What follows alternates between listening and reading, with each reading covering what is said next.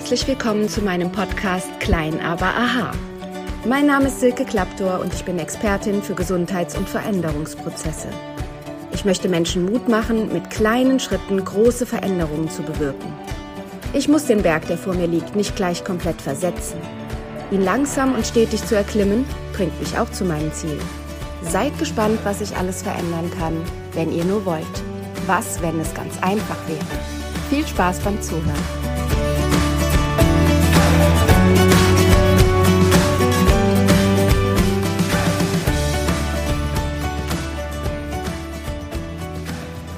Herzlich willkommen zu einer weiteren Podcast-Folge. Schön, dass du wieder eingeschaltet hast. In dieser Podcast-Folge geht es um das Thema Leb dein Leben so wie du willst. Es geht darum, sich von seelischer Erpressung zu befreien. Seelische Erpressung, was ist das eigentlich? Wann passiert einem das? Und was bedeutet das für mich und mein Leben? Machst du immer das, was du willst? Lebst du das Leben so, wie du willst? Bist du in dem Beruf angekommen, den du auch ausführen möchtest? Ist es gar deine Berufung? Seelische Erpressung ist etwas, wenn wir erfahren haben, dass sich ein anderer Mensch, meist ein Mensch, den wir sehr, sehr lieb haben, von dem wir wollen, dass es ihm gut geht, wenn dieser Mensch uns das Gefühl gibt, nur wenn wir machen, was dieser Mensch von uns möchte, dann geht es ihm gut. Also sind wir mit dafür verantwortlich, dass wir diesem Mann oder dieser Frau einen Gefallen tun und ihm zu gefallen, das Leben so gestalten, dass es ihm gut geht. Gehen wir zurück in die Kindheit. Wenn ein Kind beispielsweise zwei Jahre alt ist, schon gelernt hat, in seinem Zimmer ein bisschen zu spielen, seine Umfeld wahrzunehmen und herauszufinden, was die eigenen Wünsche sind. Und dann kommt die Oma zu Besuch und die Oma bringt ein Spielzeug mit. Und das Kind beachtet das Spielzeug nicht, sondern es bleibt ins Spiel vertieft mit den Spielsachen, die es in seinem Zimmer hat, mit denen es sich gerade am Beschäftigen ist. Und dann kommt es zu dem Moment, wo die Omi sagt, Mensch, nimm doch mal die Puppe, die habe ich extra für dich gekauft. Möchtest du denn nicht mit meiner Puppe spielen? Und wenn das Kind dann nicht reagiert oder gar sagt, nein, ich mag die Puppe nicht, dann kommen so Sätze wie, Jetzt hast du die Oma traurig gemacht. Die Oma ist extra weit gefahren, um diese schöne Puppe für dich zu finden. Und jetzt findest du die gar nicht schön. Das, womit du gerade spielst, ist doch gar nicht so schön wie die Puppe von der Oma. Und jetzt ist die Oma traurig. Das Kind kriegt suggeriert, dass das, was es tut, dafür verantwortlich ist, dass die Oma sich jetzt nicht gut fühlt. Das ist natürlich etwas, wenn wir einen Menschen lieb haben und oft genug diese Sätze hören, wenn du das und das nicht tust, dann bin ich traurig, dann versuchen wir natürlich diesen Dingen aus dem Weg zu gehen. Im Vorfeld zu diesem Podcast habe ich mit einigen Menschen darüber gesprochen, welches Thema ich jetzt ansprechen möchte. Und da sagte mir eine Freundin, oh, das ist ein wichtiges Thema. Ich bin zehn Jahre lang mit meiner Oma in den Urlaub gefahren, weil meine Eltern gesagt haben, Oma hat doch niemanden. Mach das. Sie ist so gerne mit dir zusammen und sie ist so glücklich, wenn du mit ihr in den Urlaub fährst. Und meine Freundin sagt, zehn Jahre lang immer wieder der Urlaub mit der Oma. Natürlich war das schön. Natürlich war sie auch gerne mit ihrer Oma zusammen und sie war glücklich, dass es der Oma gut geht. Aber es blieb auch immer der Beigeschmack, meine Freundinnen sind mit ihren Freundinnen im Urlaub. Es werden Reisen gemacht, zu denen man vielleicht mehr Lust hat, wo die Oma gar keine ähm, gar kein Interesse dran hatte, mit ihr dahin zu fahren. Es war immer derselbe Urlaub am selben Ort. Und sie sagt so im Nachhinein, war es ganz, ganz viel verschwendete Zeit und viel Frust in ihr, dass sie aus dieser Situation nicht so einfach rauskam. Es war eine seelische Erpressung, die dazu führte, dass sie nicht die Kraft hatte zu sagen, ich möchte jetzt nicht mit der Oma in den Urlaub fahren, weil man will ja nicht, dass es der geliebten Oma schlecht geht. Seelische Erpressung kommt in vielen Bereichen vor. Und da gibt es die Menschen, die das sehr, sehr gerne ausnutzen. Das sind die Menschen, von denen wir wissen, die sind grundsätzlich eher egoistisch unterwegs. Und das wollen die meisten Menschen ja nicht von sich sagen. Also wenn ich jetzt sage, leb dein Leben so wie du willst, wird vielleicht der ein oder andere schon sagen, naja, ich kann ja nicht immer nur machen, was ich will. Ich will ja kein Narzisst sein. Ich will kein Egoist sein. Ich will den anderen nicht alles überstülpen. Aber zwischen einem gesunden Egoismus und etwas auszunutzen, um andere weiterhin zu unterjochen, da gibt es noch ganz, ganz viele Zwischenschritte. Seelische Erpressung in der Kindheit ist etwas, was Eltern häufig unbewusst machen. Denn man plant sein Leben, man plant seinen Berufsalltag so einzurichten, dass man dann auch Zeit hat, mit den Kindern was zu machen. Und wenn die Kinder dann querschießen, wenn man beispielsweise einen Zoobesuch geplant hat, man hat die Jacke schon an, man hat den Picknickkoffer gepackt und man steht in der Tür und die Kinder sagen in dem Moment, nee, da habe ich jetzt keine Lust zu. Dann ist ein Reflex bei vielen von uns Eltern, da möchte ich mich auch überhaupt nicht ausschließen, in dem Moment zu sagen, das frustriert mich jetzt. Jetzt sitze ich hier und habe geplant, mit dir einen tollen Tag zu verbringen und jetzt funkst du mir so dazwischen. Jetzt bin ich wütend auf dich oder jetzt wirst du dann auch morgen nicht mit mir wie geplant ins Kino gehen können, weil dann sage ich, wenn du jetzt nicht mit mir in den Zoo gehst, gehe ich auch nicht mit dir ins Kino. Es ist eine ganz normale Reaktion, die wir Menschen häufig machen, um mit Frust umzugehen. Aber wenn wir das immer wieder so machen, wenn wir unserer Umwelt das Gefühl geben, dass ihre Entscheidung, wenn sie anders ausfällt als das, was ich geplant habe, mich unglücklich macht, dann erpresse ich mit meinen eigenen Gefühlen meine Umgebung und meine Mitmenschen. Und das ist ein Gefühl, was sehr, sehr krankmachend ist. Die Menschen, die nämlich immer nur nach der Pfeife der anderen tanzen, für die kommt häufig eine psychosomatische Störung dazu. Ihr kennt vielleicht den Satz, mir ist was auf den Magen geschlagen, ich habe zu viel schlucken müssen oder ich habe einen Kloß im Hals, weil ich die Dinge, die ich sagen will, häufig nicht gesagt bekomme. Im Berufsleben kommt seelische Erpressung vor. Wenn ich zum Beispiel Kollegen habe, die ganz selbstverständlich die Urlaubsplanung nach ihrer Familie machen und den Kollegen ohne Familie sagen, ja, wenn ihr jetzt nicht den Urlaub so durchgehen lasst, wie ich den brauche, dann seid ihr schuld daran, wenn meine Familie nicht mit mir fahren kann. Weil meine Kinder haben nur dann und dann Zeit, weil die sind ansonsten in der Skifreizeit und sind mit Oma und Opa unterwegs und ich habe nur dieses Zeitfenster, um mit meiner Familie in Urlaub zu fahren. Also müsst ihr euch nach mir richten, sonst kann meine Familie wegen euch keinen Urlaub machen. Das führt dann dazu, dass die Menschen ohne Kinder, die vielleicht zum gleichen Zeitpunkt sehr, sehr gerne Urlaub gebraucht hätten, weil sie den Urlaub nötig haben, weil sie noch nie in diesem Zeitfenster Urlaub machen konnten und auch gerne in den Schnee möchten, wenn der Schnee nun mal liegt, dann fühlen diese Menschen sich aber schuldig und wollen einer Familie natürlich nicht ihren Urlaub versauen. Aber sind wir verantwortlich dafür, dass andere Menschen sich permanent gut fühlen müssen, während wir den Frosch schlucken, den wir nicht schlucken wollen? Das macht auf Dauer krank, das macht auf Dauer Sorgen und das schafft Frust. Eine weitere störende Sache bei seelischer Erpressung im Beruf ist die Berufswahl. Seid ihr in dem Beruf, den ihr leben wolltet, so? Seid ihr in einer Berufung? Seid ihr jeden Morgen froh darüber, dass das, was ihr ausübt, der Job ist, den ihr ausüben wolltet, den ihr ausüben könnt? Oder hat seelische Erpressung euch dazu gebracht, einen Beruf zu lernen? Wenn man zum Beispiel einen Berufswunsch hat, der für die Eltern sehr, sehr abwegig ist, der negativ behaftet ist oder der mit Ängsten behaftet ist. Ein schönes Beispiel ist immer, wenn ein Jugendlicher sagt, ich will Schauspieler werden. Dann ist sehr häufig die Reaktion der Eltern, oh, lern doch was Anständiges, da wirst du doch nicht berühmt werden, du wirst nicht Geld verdienen können, das ist eine brotlose Kunst, bitte lern was Anständiges. Und ich kenne einige Menschen, die von einem künstlerischen Beruf, sei es Sänger, sei es Maler oder eben auch Schauspieler, Abstand genommen haben, weil die Eltern gesagt haben, bitte mach uns nicht unglücklich, wir wollen nicht, dass wir Sorgen haben müssen, dass du dich nicht ernähren kannst, tu uns den Gefallen und lern was Anständiges. Und sie haben einen Beruf erlernt, der sie nicht so mit Glück erfüllt, wie der Beruf des Schauspielers oder des Sängers sie erfüllt hätte. Wenn es dann natürlich zum Erfolg kommt, dann, auch die Beispiele habe ich in meiner Umgebung, dann sagt jeder, ich habe es schon immer gewusst, dass du da das Talent für hast. Das ist wunderbar. Aber dass sie vorher gesagt haben, das macht uns mit unglücklich, wenn du diesen Weg auch nur wagst, dann nennt man das seelische Erpressung.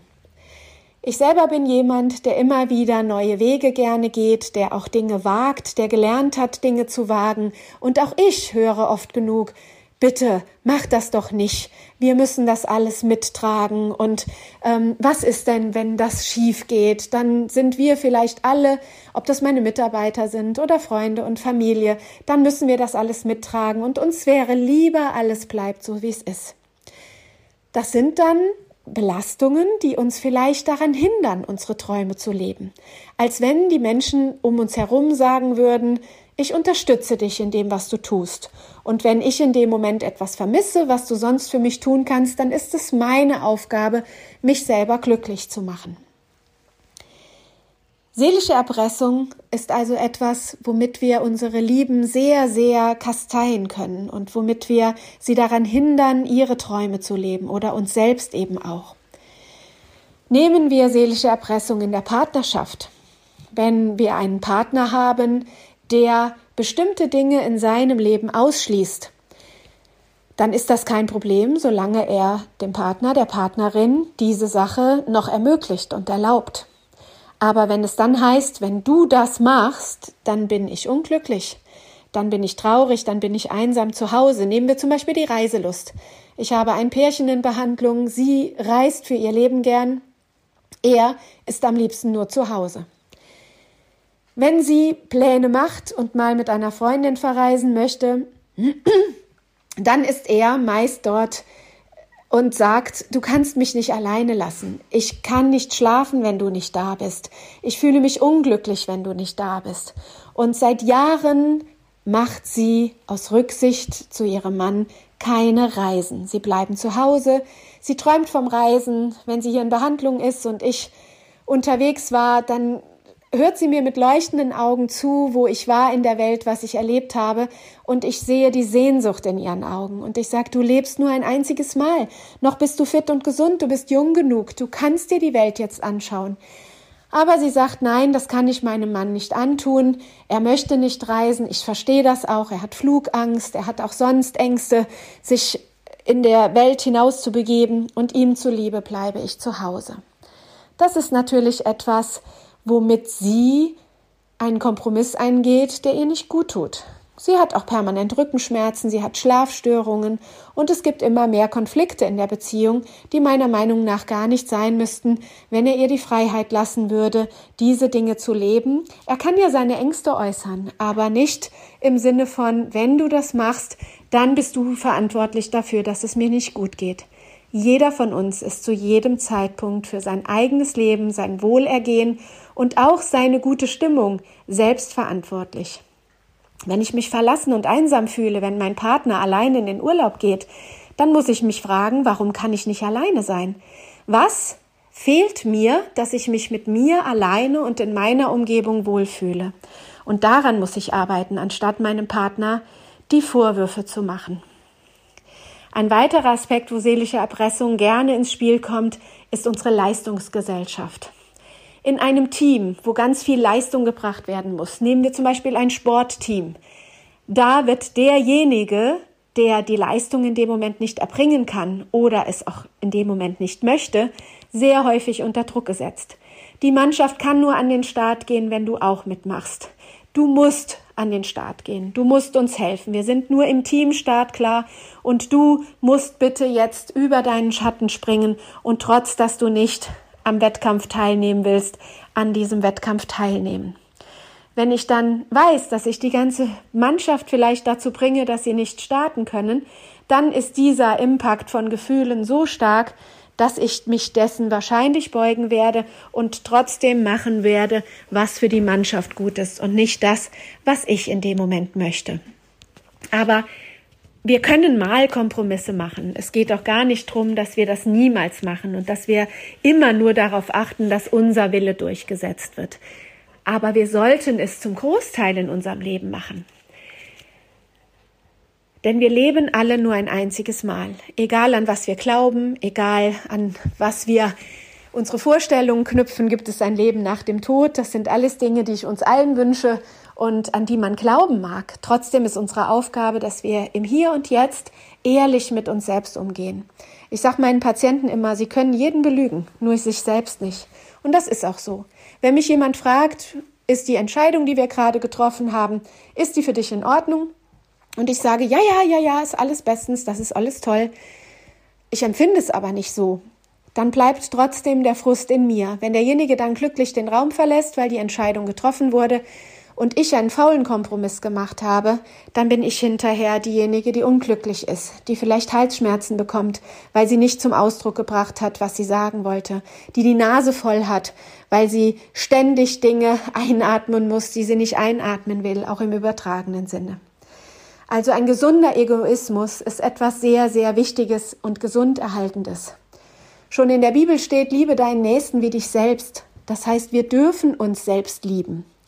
Es steht nicht geschrieben, du musst dich selbst mehr lieben als alle anderen. Stell dich selbst an Nummer eins. Das ist damit nicht gemeint. Aber wenn jemand mit einer Forderung an mich kommt, die ich nicht erfüllen möchte, dann habe ich das Recht zu sagen, das möchte ich nicht tun. Ich möchte einen anderen Weg gehen. Ingo Appelt hat einmal lustig gesagt, wenn jeder an sich denkt, ist doch an alle gedacht. Das war natürlich von ihm aus gesehen ein sehr zynischer, kabarettistischer Spruch, aber letzten Endes hat er recht. Wir sind für uns selbst verantwortlich. Wir dürfen Kompromisse für andere eingehen. Aber wir sind auch dafür verantwortlich, dass das, was wir wollen, authentisch von uns gelebt wird. Und wir haben auch das Recht dazu. Also macht Kompromisse da, wo sich die Kompromisse gut anfühlen. Aber macht nicht permanent faule Kompromisse und lebt vor allen Dingen nicht das Leben, was euer Partner denkt, was das Beste ist, wenn ihr fühlt, das ist nicht das Beste. Und lebt nicht das Leben, was eure Eltern oder Großeltern für euch vorgesehen haben, weil in der Familie alle immer diesen Weg gegangen sind. Früher war es so, da wurden Familienbetriebe automatisch in die Hände der Kinder gegeben und die Kinder hatten gar keine andere Chance. Glücklicherweise ist das heute anders.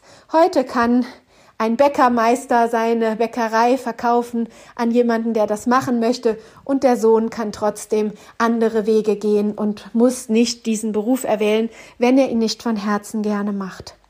Denn nur das, was wir von Herzen gerne tun, das werden wir auch kraftvoll leben können. Das werden wir mit Freude tun. Das ist zum Beispiel beim Beruf etwas, was den Beruf zur Berufung macht. Und dann macht es unsere Wege leichter. Das Leben hat so oder so schon genug Kompromisse. Wir müssen nicht noch die Kompromisse annehmen, die andere uns mit ihrer nicht geklärten Gefühlswelt auferlegen. Also seid vorsichtig mit dem Satz, das, was du tust, macht mich traurig. Denn ob ihr traurig seid oder nicht, das entscheidet ihr immer noch selbst und ihr selbst habt es immer wieder in der Hand, euch selbst glücklich zu machen. Und genauso, wenn jemand zu euch den Satz sagt, wenn du das und das nicht tust, dann bin ich psychisch davon involviert, dann bin ich traurig, dann bin ich unglücklich, dann bin ich wütend, dann sagt demjenigen in dem Moment, ich bin für deine Gefühle nicht verantwortlich. Ich verstehe, dass du möchtest, dass ich das tue, aber das passt gerade in meinen Lebensplan nicht rein und ich bin nicht dafür verantwortlich, dass es dir mit meiner Entscheidung nicht gut geht. Ich darf meine Entscheidung treffen. Also leb dein Leben so, wie du willst. Mach die Kompromisse, die sein müssen, aber alle, die nicht sein müssen. Und glaubt mir, wenn ihr da mal auf die Suche geht, das sind in jedem Leben sehr, sehr, sehr, sehr viele. Befreit euch davon. Sagt einem anderen mit einem Lächeln, du schaffst das, dich auch selbst glücklich zu machen. Das muss ich nicht tun. Und ich schaffe es, mich glücklich zu machen. Ich wünsche euch eine wundervolle Zeit. Vielen Dank, dass ihr mir zugehört habt. Ich wünsche euch eine emotionale Freiheit, die es euch ermöglicht, die Wege zu gehen, die eure Wege sind. Dass ihr die Spuren hinterlasst, die eure Spuren sind und wo ihr gerne zurückschaut und sagt, zu diesem Weg hat mich niemand gezwungen, den bin ich gerne und gut gegangen. Bis bald. Tschüss.